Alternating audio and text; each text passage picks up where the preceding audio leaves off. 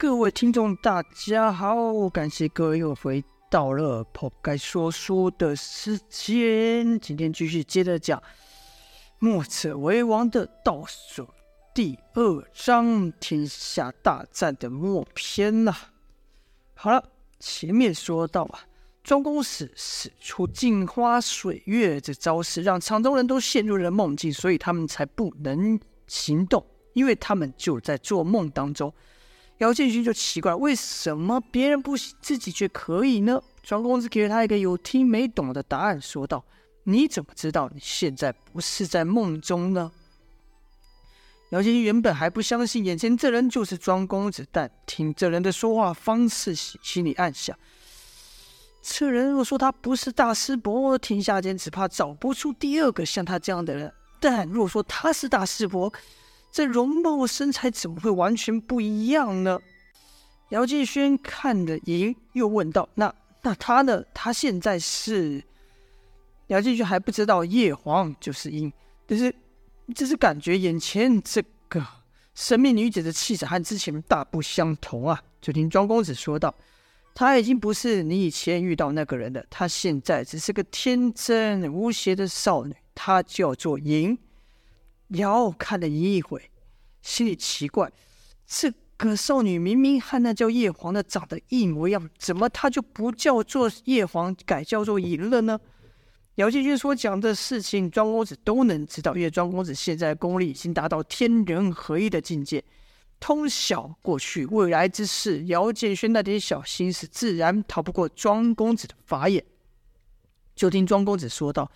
小子，人不能只看外貌，口是心非的人你还见得少吗？姚建勋知道他的大师伯说起话来总是没头没尾，而且话中有话便故意回道：“也是啊，像大师伯你都能从一个邋遢的老头子变成这样玉树临风、仙骨翩翩的模样。”庄公子点了点头，笑道：“不错，小子悟性不差，不错不错。”而后又说道：“时候差不多了。”赢姚建勋和赢同时问道：“什么什么时候差不多了？”庄公子笑道：“梦该醒了。”而后却看庄公子之前发出的那有形又无形的气，慢慢都收回到庄公子的体体中。那气魄一离开，原本那被击中的人就恢复了行动，好似大梦初醒一样。只是一时还分不清楚刚才所见的是梦还是真实，还是自己的幻想。随着那破气。收回的越来越多，庄公子的容貌也起了变化，是越变越老，直到变回原本那白发苍苍的邋遢模样，身子也矮了不少。姚建轩亲眼看着眼前的一幕，完全不知道该说什么，是瞪大眼睛、张大嘴看着，直到庄公子完全变回了原样。呃场中的人都能动了，随风子、和风这次几位道人也都来到庄公子身边。他们看着鹰说道：“师兄，我们成功了吗？”庄公子回道：“多谢各位道友的帮忙。”一位道人说：“我们出点力算什么？倒是你损耗了数年的生命。”庄公子笑道：“没什么，我这老骨头活得还嫌不够久吗？”几位道人听完后就不禁玩了。知道事情办成了，这些道人也不说什么，潇洒的转身离去，跟平常一样，是神龙见首不见尾啊。姚继轩问冯继子说道：“师傅，他们要去哪？”冯继子只笑了笑，并不回答。然后姚继轩又把视线移到随风子身上，就问道：“你就是二师伯吧？”随风子点了点头，说道：“天烈和月英他们还好吗？”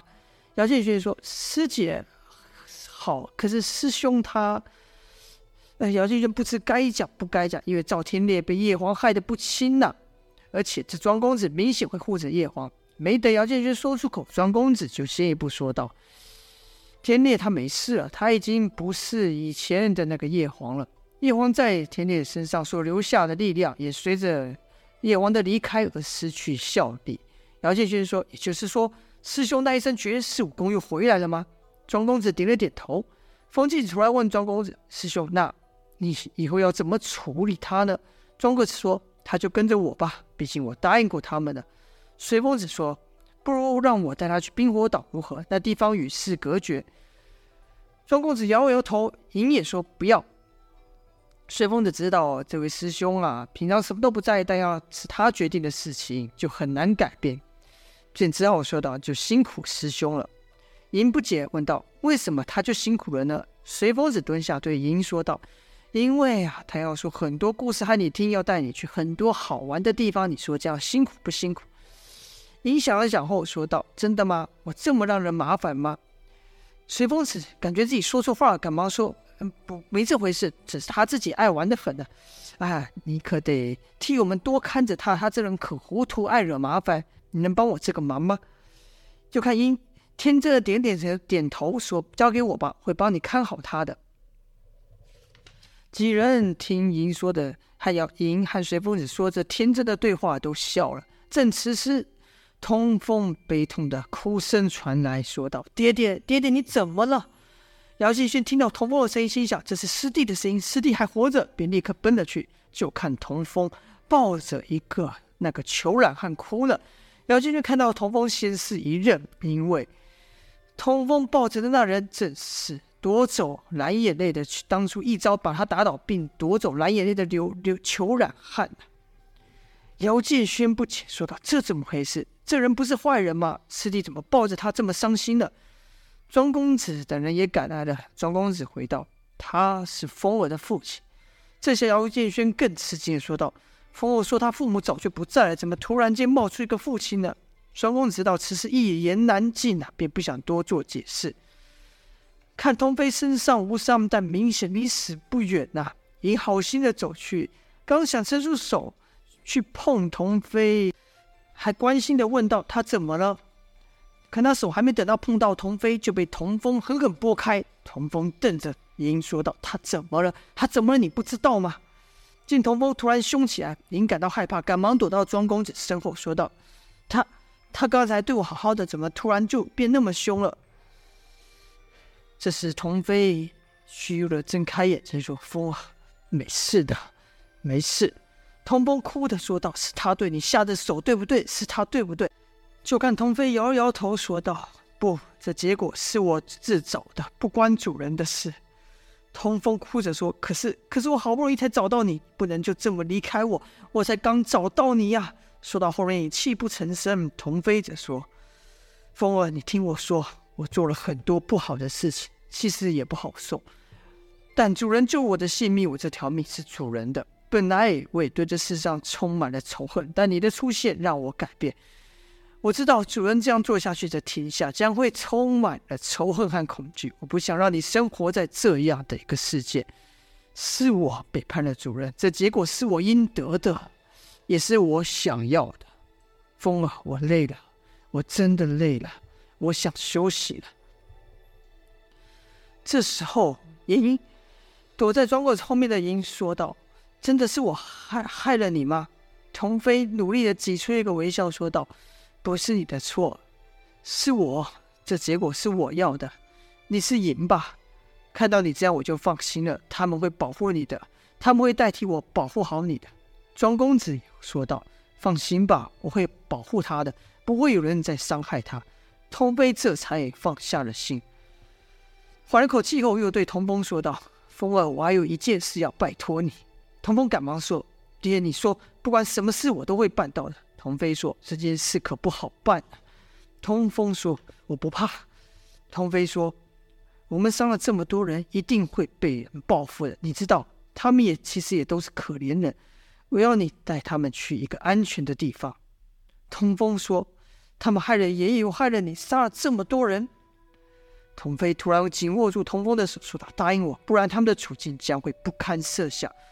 而我本来也就和他们一样，你要把他们当成是我。”童风挣扎了好一会，才答应道：“好，我答应你会把他们送到一个安全的地方。”童飞这才松了一口气，说道：“好，那就好，那我就。”放心了，童飞的眼睛慢慢闭上，手也慢慢松开。童风知道童飞要死了，可童飞的脸上却没有一点遗憾。童飞虽然这一生遭受背叛和误会，因冤转恨，但最后他遇到了童风啊！为了童风，他选择在最后走另一条路。若不是他出手帮助童风，庄公子只能根本没有机会制服叶荒。从这个角度来说，是童飞救了这个世界，也间接救了赢。童风知道童飞死，但还是紧紧抱着童飞，口中嚎啕大哭，说道：“爹，爹啊！”在在童风和不舍童飞的这边呢，也有另一个人朝战场奔来。这人朝的是墨家人的方向前去。这人来得极快，直到项羽面前才停下来。这人不是别人，正是燕萧啊！莫文看到了的人都惊喊道：“先生，先生，你活过来了！”项羽也说：“哼，看来这个不死丹确实有起死回生的功效。可惜啊，晚了。”众人都知道，项羽寻着不死丹的目的是为了救回项燕呐。然后项羽又对燕萧说道：“算便宜你了，我们在这拼死拼活，你却只睡了一觉，功力还大有长进。晴雯说过，擎天功是一门接近死亡的功夫，每跨过生死关头一次，功力就大幅增加。燕萧这次从死里回来，他的擎天功修为又图提升不少。”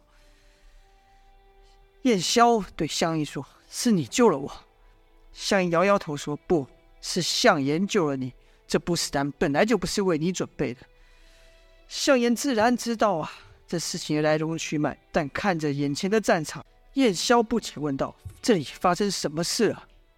项羽朗声大笑，而后随头摇摇头，又说道：“这场仗是我说的，我输了，连出手的机会都没有就输了，你说可笑不可笑？”因为燕萧赶来的时候，庄公子的镜花水月的功力已经没了，自然燕萧不知道刚才发生什么事，也不知道项羽败给了叶黄。就听项羽继续说道：“但我也看清楚一件事，通往和平的道路不在这里，你的方式也不会成功。这些人或许会继续跟着你，但他们只会被淹没在历史的长河中。你所做的一切，只是延缓了事情的发生。”燕萧就明显觉得眼前的项羽。不一样，好像知道些什么事情，便问道：“你，你好像知道些什么？”项羽说道：“因为我看到了。”叶萧就更奇怪的问道：“这什么意思？你看到了什么？”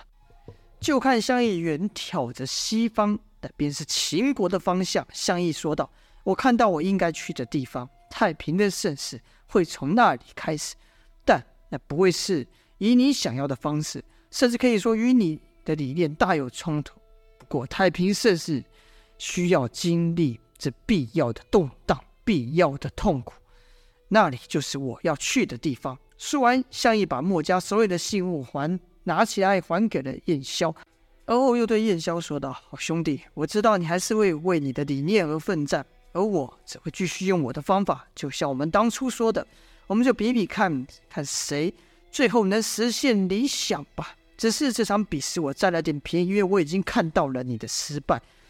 我们走的路不一样，说不定日后在战场相见，我们就是敌人的。燕萧则说：“不，不会的，我们永远是朋友，我是不会与你为敌的。”项羽摇了摇头，没再说什么，只是说了声保重，而后就朝西方走去。墨家中也有不同不少认同项羽的人，也随他而去。好了，这就是本章的内容啦。接下来就是最后一章《春秋大梦篇》完了，还请各位和我继续收听下去。今天就先说到这边啦，感谢各位的收听，下播。